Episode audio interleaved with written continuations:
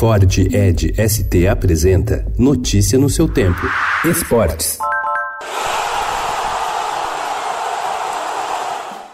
A estreia de Daniel Alves pelo São Paulo não poderia ter sido melhor. Morumbi com mais de 47 mil pagantes e gol da vitória por 1 a 0 sobre o Ceará, ontem pela 15ª rodada do Brasileirão. O lateral direito espanhol Juan Fran também fez o seu primeiro jogo pela equipe tricolor e teve participação no gol do capitão da seleção. Daniel Alves foi abraçado por todos os jogadores. Ele atuou no meio de campo e suportou os 90 minutos. Sua presença renova as esperanças do São Paulinos neste ano.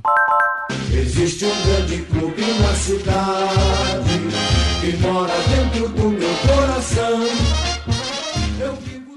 Rogério Ceni começou como treinador do Cruzeiro com o pé direito. Em sua estreia, o ex-goleiro viu o time mineiro corresponder à sua filosofia ofensiva e vencer o líder Santos por 2 a 0 no Mineirão. A equipe paulista jogou com um a menos desde o primeiro minuto, quando o zagueiro Gustavo Henrique foi expulso após interferência do árbitro de vídeo, o VAR, por carrinho em Pedro Rocha.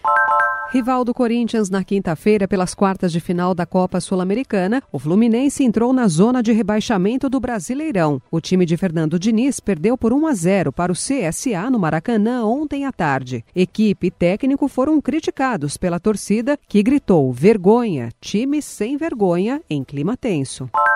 Misael Conrado, presidente do Comitê Paralímpico Brasileiro, vive um misto de alegria e frustração às vésperas da abertura dos Jogos Parapan-Americanos de Lima, que começam na sexta-feira. O ex-atleta do futebol de 5 comemorou o fato de o Brasil levar uma delegação recorde ao Peru de 337 atletas, mas lamentou o Comitê Paralímpico Internacional ter recentemente alterado a classificação funcional dos competidores. O efeito das mudanças ainda não dá para ser dimensionado, mas certamente influenciará no número de medalhas do time Brasil.